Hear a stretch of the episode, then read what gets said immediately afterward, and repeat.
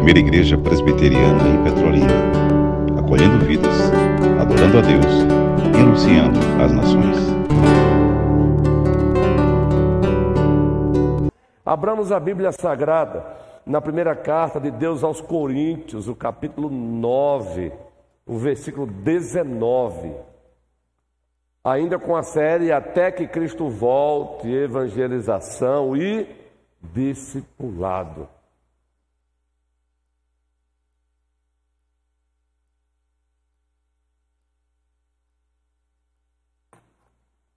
Primeira carta aos Coríntios, capítulo 9, a partir do versículo 19. Nós encontramos Paulo fazendo esta afirmação. Por quê? Sendo livre de todos, fiz-me escravo de todos. O objetivo? A fim de ganhar o maior número possível. Grave essa parte aí. A fim de ganhar o maior número possível. Como essa palavrinha ganhar já se tornou motivo de debate entre calvinistas, hipercalvinistas e etc. E encontramos o próprio apóstolo Paulo fazendo uso disso, ganhar o maior número possível. Mas ele prossegue. Veja que ele vai repetir essa palavrinha outras vezes. Procedi para com os judeus como judeu, a fim de, mais uma vez, ganhar os judeus. Para com os que vivem sob o regime da lei, como se eu mesmo assim vivesse mais uma vez ele vai repetir: para ganhar os que vivem debaixo da lei. Embora não esteja eu debaixo da lei. Ao sem lei, como se eu mesmo fosse, não estando sem lei para com Deus, mas debaixo da lei de quem? De Cristo. Isso é maravilhoso. Mais uma vez ele vai repetir: para ganhar os que vivem fora do regime da lei. Fiz-me fraco para com os fracos. Mais uma vez, com o fim de ganhar os fracos. Fiz-me tudo para com todos. Ele vai continuar com o fim de, por todos os modos, salvar alguns. Tudo faço por causa do Evangelho, com o fim de me tornar cooperador com ele. Gente, o texto por si só é suficiente. O texto por si só é impactante. Perceberam quantas vezes ele usou a expressão para ganhar, para ganhar, para ganhar? É claro e evidente, povo querido, que o apóstolo Paulo tinha ciência da soberania de Deus e da responsabilidade humana. Só que Paulo não sofria.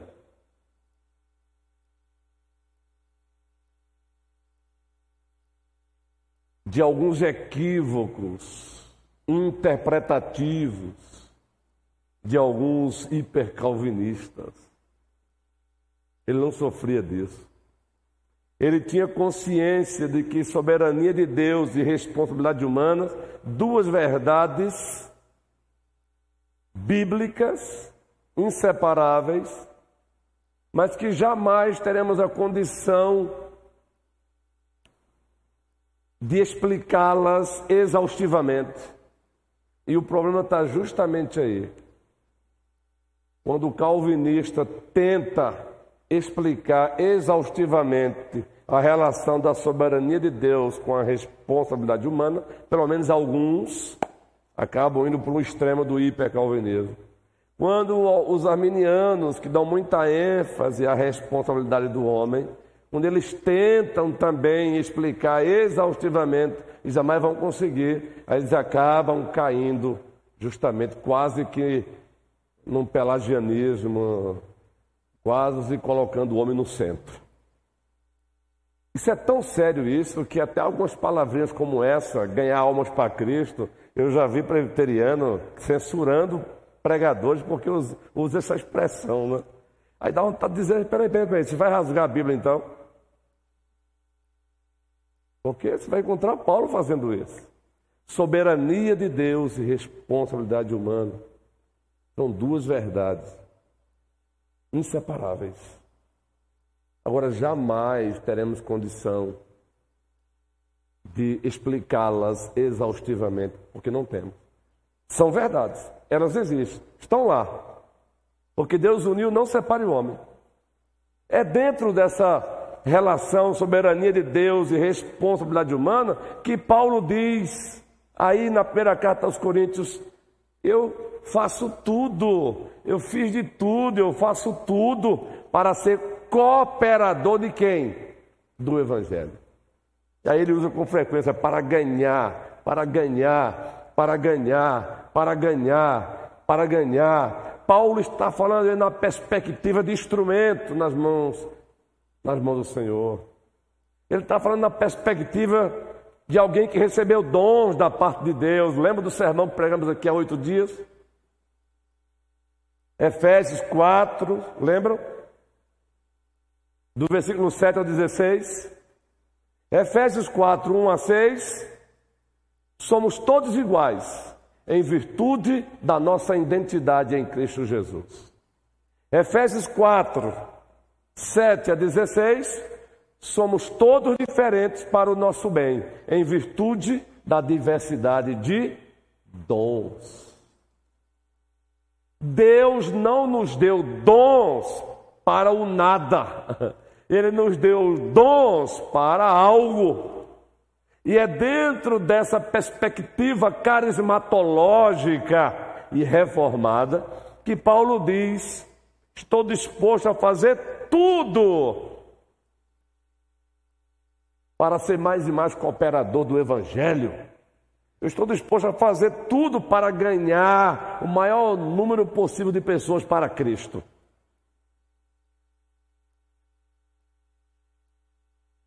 Se Paulo não tivesse escrito esse texto e ele aparecesse hoje pregando esse texto, no meio reformado, ele receberia algumas cipuadas.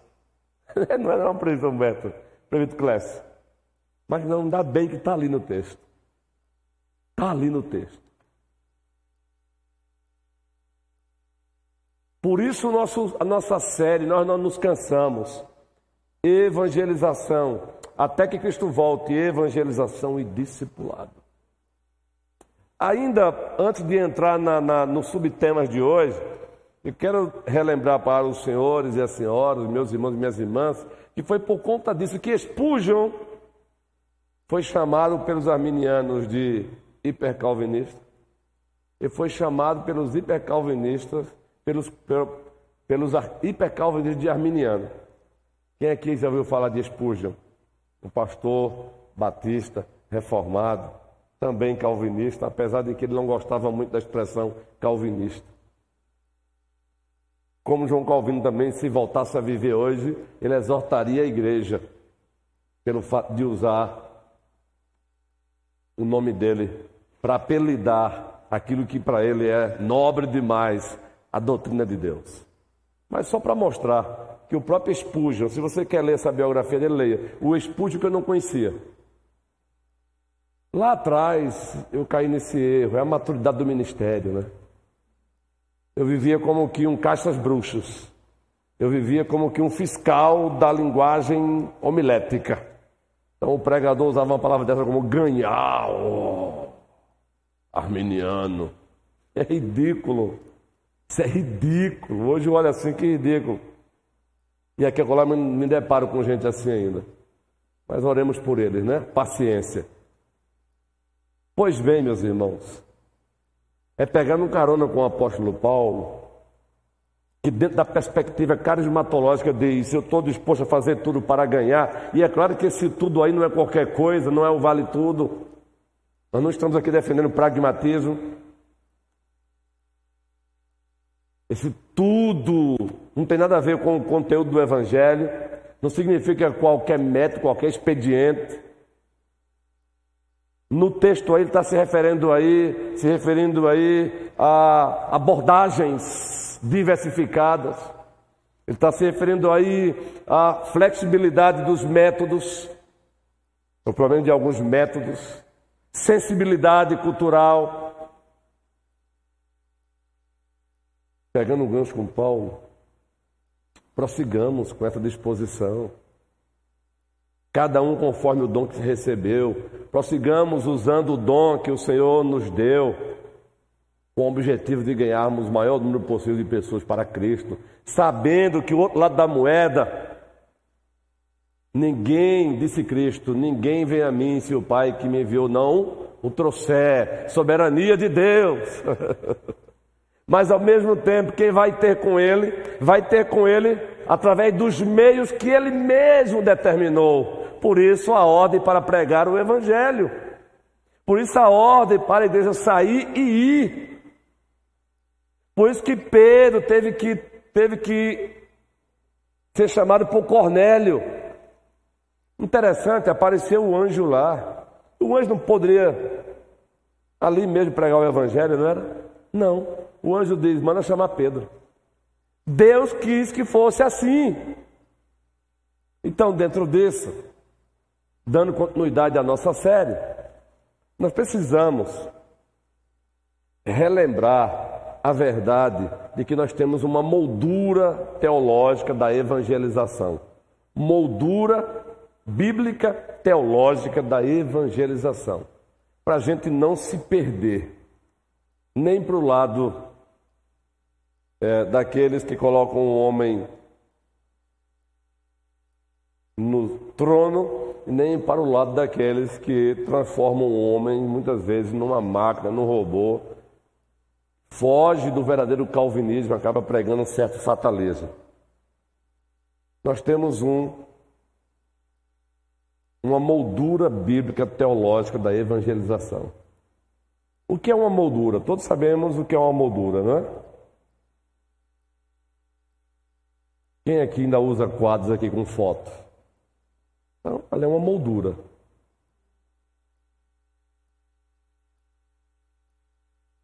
A foto tem que, ela não pode sair daquela moldura.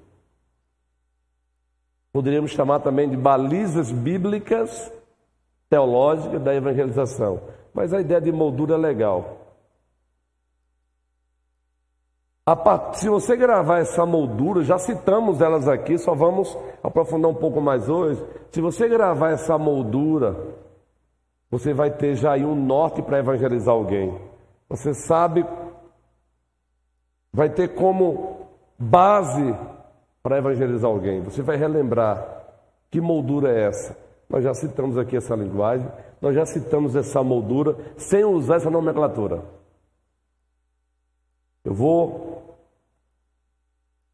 a partir do meu fator oicos, minha rede de amizades, eu quero praticar o RDI, relacionamento discipulador intencional. Mas como? Quando o assunto é conteúdo.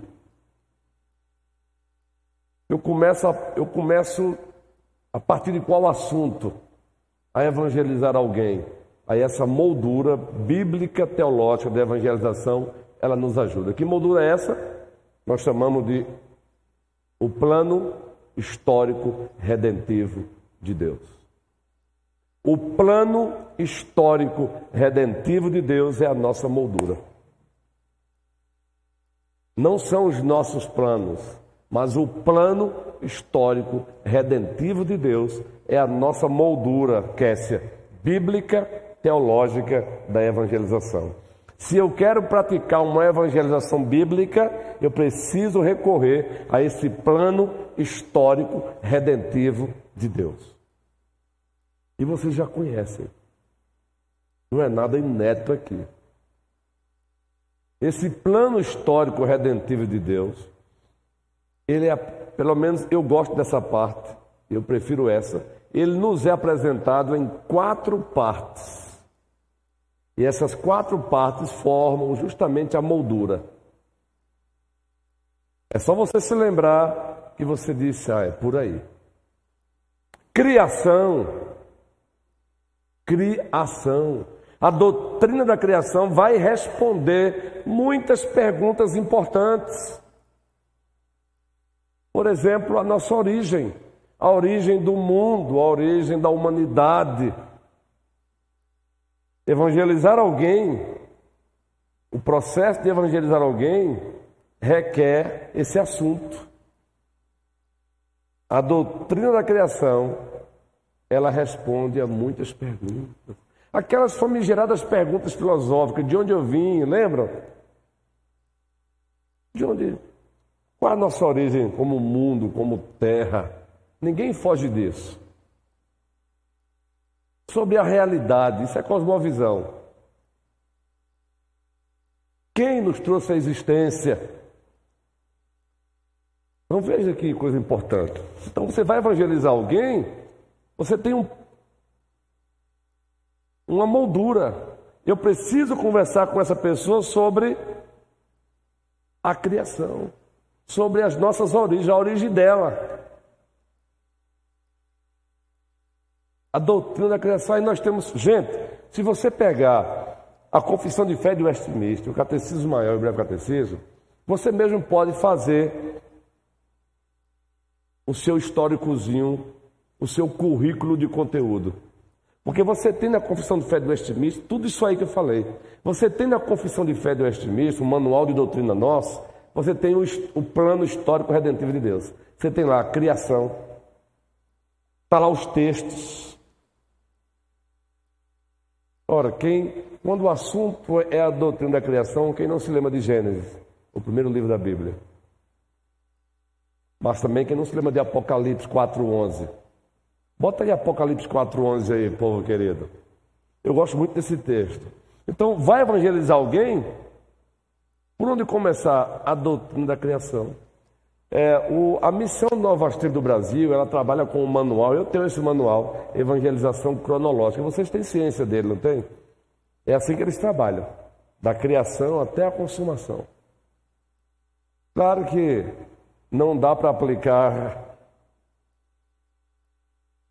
em qualquer lugar esse tipo, esse tipo de, de, material. Ele tem que ser adaptado, ele tem que ser resumido. Olha, Apocalipse 4,11: Tu és digno, Senhor e Deus nosso, de receber a glória, a honra e o poder, porque todas as coisas tu criaste, sim, por causa da tua vontade, vieram a existir, foram criadas. Aí você grava esses textos. Só o fato de você citar para a pessoa evangelizada tá bom. Aí eu não sei explicar, não. Cite o texto. Porque o Espírito Santo é soberano para fazer a pessoa entender. Um, um, dos atributos da Escritura é a perspicácia. O que é isso? Clareza. Tudo que é necessário para a salvação na Bíblia é clara. Então fique tranquilo quanto a isso, que além disso o Espírito Santo ele é aquele que ilumina, é aquele que arranca os corações de pedra e no lugar coloca corações de carne. O nosso problema é que a gente quer, às vezes, assumir o trabalho que é dele. Aí ficamos com medo. Não, cita a Escritura. Cita a Escritura, não sabe explicar. Cita a Escritura. Porque o Espírito Santo é soberano. Ele é o agente iluminador. Ele é o agente regenerador. A regeneração, a regeneração precede a fé. Então é ele que regenera. Como consequência, é ele que faz surgir a conversão, fé e arrependimento. Então, criação. Segundo, vocês conhecem a queda, a doutrina da queda. As nossas, os nossos catecismos têm, têm um bloco de perguntas só tratando da queda, gente. É uma lindeza. Os nossos símbolos de fé são maravilhosos. É triste saber que muitas vezes não valorizamos. Eles têm blocos de perguntas e respostas tratando da queda dos nossos pais Adão e Eva, da nossa queda, porque nós caímos em Adão e Eva. Aí, a queda responde a muitas perguntas sobre esse mundo disfuncional Por que o mundo está assim hoje tão disfuncional? Por quê? Qual a causa? Por que os homens mentem? Por que os homens matam? Por que os homens roubam? Por quê? Por quê? Por quê? A doutrina da queda responde a isso. Entende como a moldura é importante? Aí você vai se lembrando, opa, a moldura da, da, da criação, origem. A moldura da queda, por que o mundo está como está? Por que o mundo está como está? Naquele livro Ortodoxia de Chesterton, nessa minha pronúncia aqui, a portuguesada, você logo no início encontra uma pergunta que ele faz. Qual é o principal problema do mundo? Fantástico. Esse camarada, o livro dele é Ortodoxia. No Guerra do Imaginário, pessoal, tem um, um, um episódio falando sobre ele. Além de C.S. Lewis e Tolkien, outro autor aí. A queda responde até mesmo às nossas próprias crises, entendeu? Queda. Por que é que ainda não sou o que eu deveria ser? Você já se perguntou assim? Você já se perguntou? Todo dia você está bem? Kessia, todo dia você está bem, Kessia? Não está. Pastor, uma curiosidade, e o senhor como pastor? Às vezes passa na minha mente a ideia de que o senhor está todo dia bem, a tua fé está, tá não. Que é isso, pastor? Tá não. Todo dia eu tenho que matar um leão. É uma batalha travada contra a minha própria contra o mundo e contra o diabo.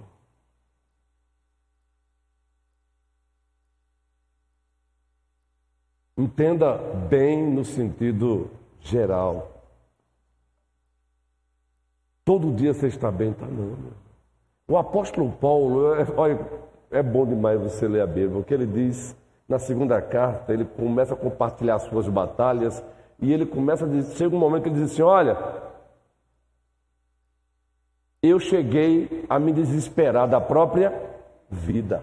Paulo, gente, sabe um dos nossos problemas é que a gente tem sido muitas vezes enganado, passar a ideia para nós que nós somos super-homens. E aí nós nos culpamos às vezes por conta dessas nossas oscilações. Eu me desesperei da própria vida, mas é claro que ele não para aí ainda bem. Ele vai e diz que o Senhor o sustentou, o Senhor o segurou.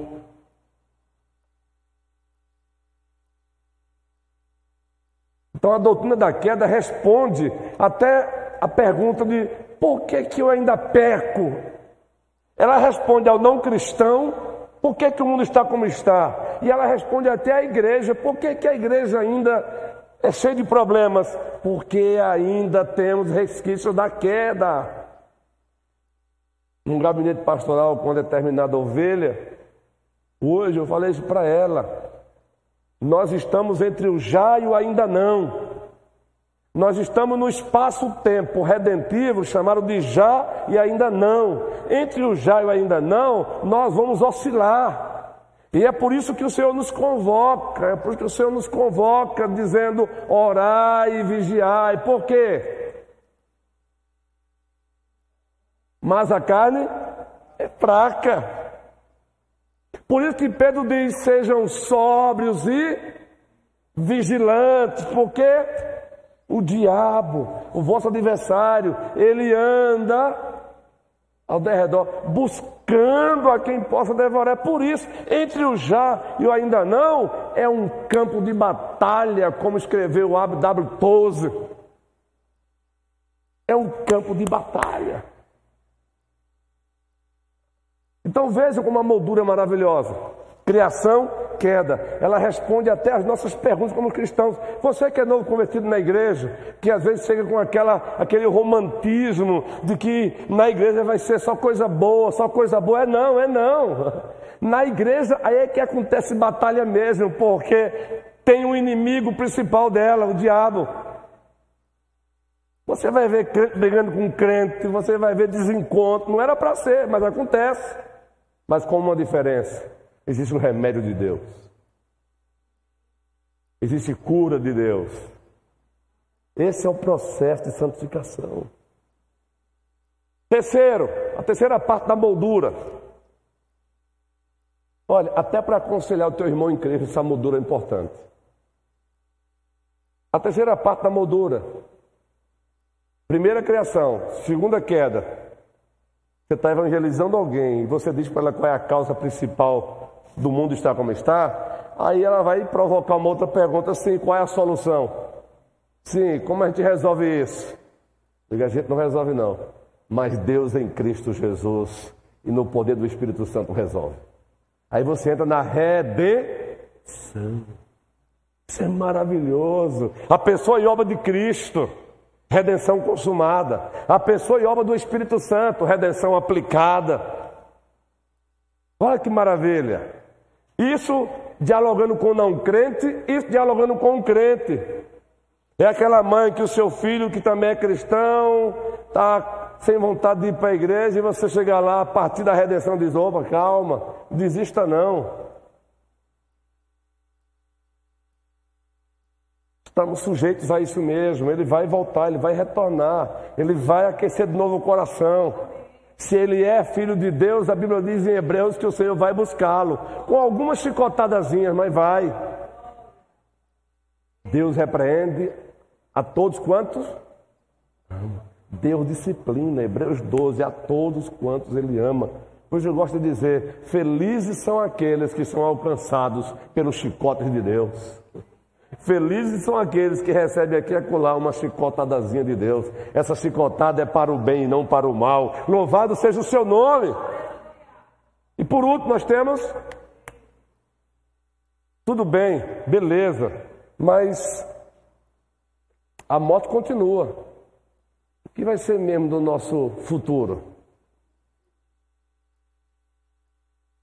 Doutrina da consumação que nós chamamos também teologia sistemática de escatologia, a doutrina das últimas coisas. É o ainda não que virá, é a plenitude. Aí você, falando com um cristão, você consola ele, com um não cristão, você diz: olha, existe um novo céu e uma nova terra, a partir do que existe. A partir dos céus e a terra que existe, Deus vai restaurar essa terra, esse novo céu, e nela habitará justiça, segundo Pedro capítulo 3. Jesus vai voltar, e quando ele voltar, ele vai trazer isso, isso, isso isso. Agora, para você usufruir disso, você precisa crer nele. Entender a moldura, gente? Criação, queda, redenção, consumação. Lembre-se disso. Quando você estiver diante de uma pessoa não crente, você diz, começa por onde? Lembre-se disso. Criação, queda, redenção e consumação. Tente se lembrar. Faça um bloquinho para você. Faça um rascunhozinho mesmo, bota isso aí. Plano histórico redentivo de Deus. Aí você bota a criação, aí bota os textos. Anda, anda no bolso, anda na tua carteira. Queda, bota os textos. Redenção, bota os textos. Consumação, vai lá e bota os textos. Vai chegar um dia que você vai precisar de mais textos. Aí você bota mais textos, porque aqueles já vão sendo memorizados. Essa é a moldura bíblica teológica da evangelização. Essa é a moldura bíblica teológica do aconselhamento bíblico, gente. Quando eu vou aconselhar uma ovelha como pastor, eu uso essa mesma moldura. Dependendo do nível de santidade dela, de maturidade dela. Ovelha já nos procurou em gabinetes pastorais, é como que, assim,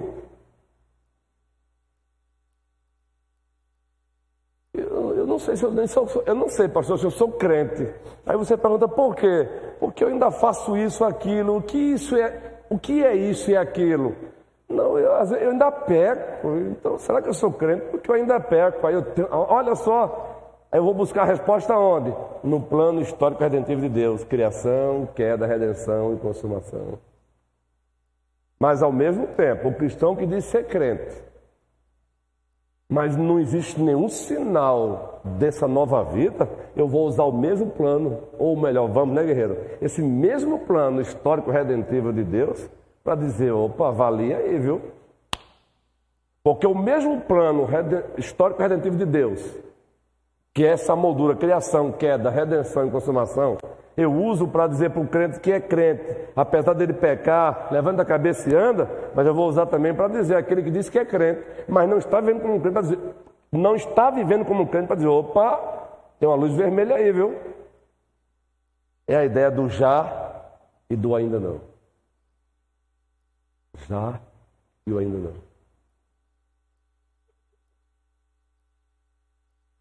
O meu trabalho de mestrado tem esse tema a escatologia do já e do ainda não nas relações cristãs. A escatologia do já e do ainda não nas relações cristãs. Mestrado em estudos teológicos. Como é bênção isso? Nós estamos falando de evangelização. Ok, gente, grave isso. Vamos repetir com frequência. Nós encontramos cristãos dizendo, ah, pastor, mas eu não sei por onde começar. Lembre-se dessa moldura, criação. Repita para você. Sabe como é que eu, eu gravo o meu sermão, mesmo eu tendo que ter um esqueleto aqui? Eu repito, eu fico lá no gabinete pastoral repetindo, olha, depois de pesquisar 15, 20 comentários, aí eu volto de novo, daqui a pouco eu vou para o esqueleto, eu fico repetindo, eu fico repetindo, eu fico repetindo, eu fico repetindo. Chega um momento que está ali, ó, Deus nos deu essa capacidade, Ele não deu só a mim não, Ele deu a todos nós. O que pode existir de variação aí é apenas a intensidade, o que pode existir de variação aí é o dom, aí sim, o dom Ele deu aí diversos. Vai. E para encerrar por hoje, eu falei que tem os pontos de partidas para levar o não crente a refletir sobre o Evangelho. Os pontos de partidas linguísticos, verbais, para levar o não crente a refletir sobre a necessidade da salvação. E esses pontos de partida, eu peguei gancho desse livro aqui, ó. um livro antigo, mas muito bom, gente. Evangelismo. Só o título do livro já é bom demais. Observe. Evangelismo. Uma coisa que você não pode fazer no céu. É fantástico, guerreiro. E é verdade.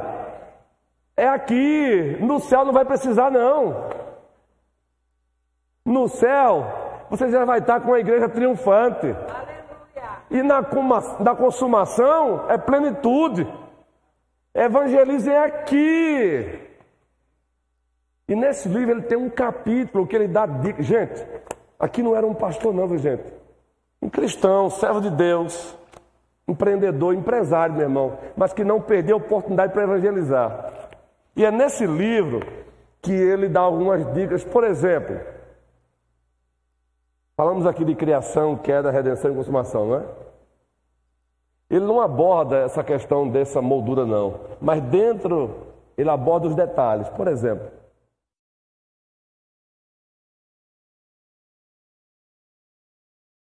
a pegar ponto de partidas verbais. Exemplo, a eternidade. Pergunta para essa pessoa: onde você espera estar ou se encontrar daqui a 150 anos?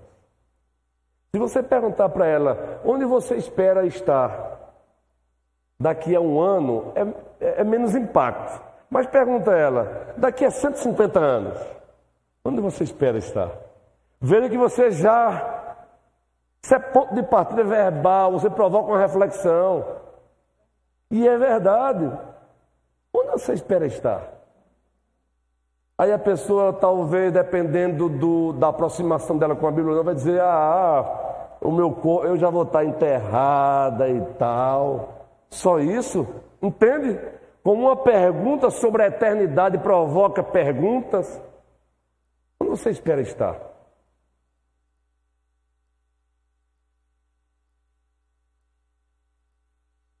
E onde você estiver, você vai se arrepender de alguma coisa, do que você gostaria de ter feito e não fez? Entende que uma pergunta vai provocando outra? Isso é ponto de partida verbal para levar a pessoa à reflexão. Você faz só uma pergunta dela porque não deu tempo. Ela vai para a casa dela com aquele na mente, ó. Daqui a pouco ela vai procurar uma igreja, ou até mesmo a tua igreja, para poder receber resposta. Vejam, gente, é simples. E isso dentro da, da, do, da moldura bíblica teológica da evangelização: criação, queda, redenção, consumação. Porque dentro dessa moldura tem o assunto eternidade. Quer ver uma outra pergunta? Que ele dá uma dica aí bem legal. E ele até compartilha que chegou para um jovem, fez a pergunta, a seguinte pergunta: olha só que legal. O que você vai fazer depois do colegial? Aí o jovem, faculdade. Aí ele começou. E depois? Arrumar um emprego. E depois? Casar, construir uma família. E depois? Ah, depois eu vou morrer. Sim, e depois da morte? Aí o jovem já para. Entendem, queridos? E depois? Vejam, e depois? Uma perguntinha dessa você provoca uma reflexão na pessoa. E depois? Quem que não está? Quem que não tem um plano de vida? Quem é que não está hoje fazendo o ensino fundamental, médio, pensando numa faculdade? Ou no ensino técnico? Quem aqui que é jovem está pensando em casar, ter filho, construir sua casa, se aposentar? E depois da aposentadoria? Ah, é a velhice, depois, ah, é a morte, e depois da morte? Você vai provocando. É trabalhar com a realidade mesmo da pessoa. Nós fizemos um trabalho de evangelização, guerreiro, em Cabo de Santo Agostinho. E vamos fazer aqui. Se a igreja já fez, amém. Se ela não fez, vamos fazer. Eu acho que deve ter feito.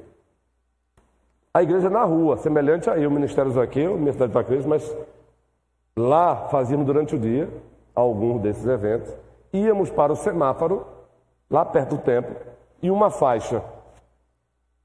Duas. E eu com o megafone. Pastor presbiteriano, calvinista reformado com megafone, guerreiro. Isso gerou tanta alvoroço lá na região. Já pensou? Por quê? Porque criaram a ideia que pastor presbiteriano não precisa pregar, não. Quem é salvo é salvo para sempre, né? De fato, é salvo para sempre, mas dentro da perspectiva de Deus. Aí, olha, sinal fechava, a faixa se, se abria, estava lá. Onde tu queres passar a eternidade? No céu ou no inferno? Estava lá. E, o, e os caras do carro lá vendo, ó. Misericórdia, vendo. É pergunta para. Aí, a outra faixa é se você quer ir para o céu, o caminho é Jesus. E eu lá com o megafone, ó, e os irmãos entregando panfleto, ó. Eu lá com o megafone, ó, e os irmãos entregando panfleto. Gente, bênção de Deus. Aí depois que encerrava tudo, a gente fazia ali mesmo, na pracinha ali próximo, a gente cantava ao Senhor, louvava ao Senhor, exaltava o Senhor.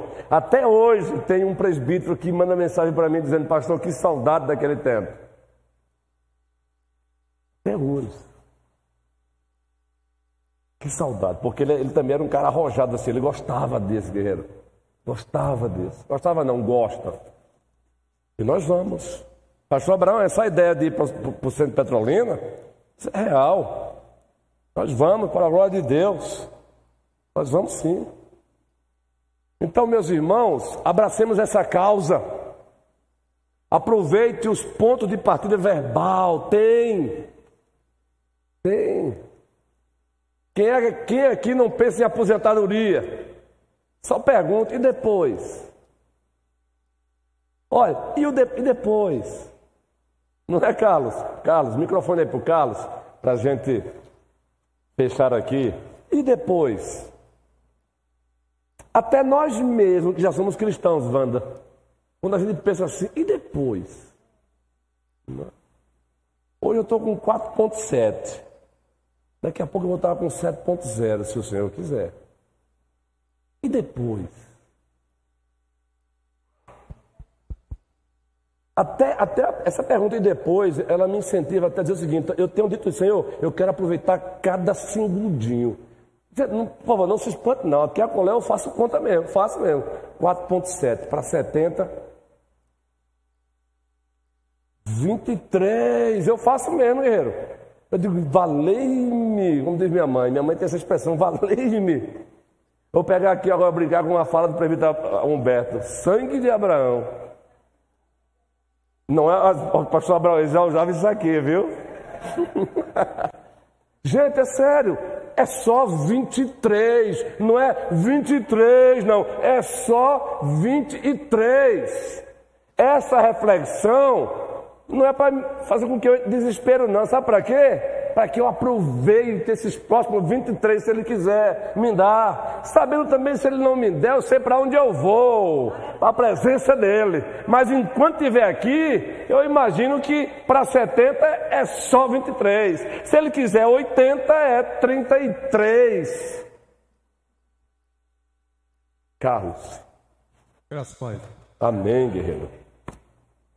Falando de aproveitar as oportunidades, né? esse dia eu tive a oportunidade de fazer uma pergunta a um certo rapaz. Eu acredito que o Espírito está trabalhando nele. No entanto, ele tem uma certa resistência devido a experiências frustradas de outras pessoas com outras igrejas. Né? Mas aí eu vendo o, o, contato, o interesse dele, então fiz uma pergunta a ele. Né? Eu, eu perguntei: Você está satisfeito com o seu relacionamento com Deus? Aí ele disse: Sim, estou. Aí eu disse: Mas será que Deus está satisfeito com o seu relacionamento com Ele? Boa, isso. Justamente. É pegar essas, esses essas pontos de partidas para reflexão, verbais para reflexão. E Deus está satisfeito com você? Já muda a coisa. A história já muda. Boa, essa, essa pergunta é tão boa, Carlos, porque nós temos tendência de, mesmo em desobediência a Deus, você pergunta: e aí, meu irmão, como é que você está? Está bem? Está de bem com Deus? Estou. Não é assim? É a nossa tendência. Aí a pergunta inverte: sim, agora, e Deus está? Deus está de bem com você? Boa, guerreiro. É isso aí. Que o Senhor nos abençoe, gente. Vamos que vamos.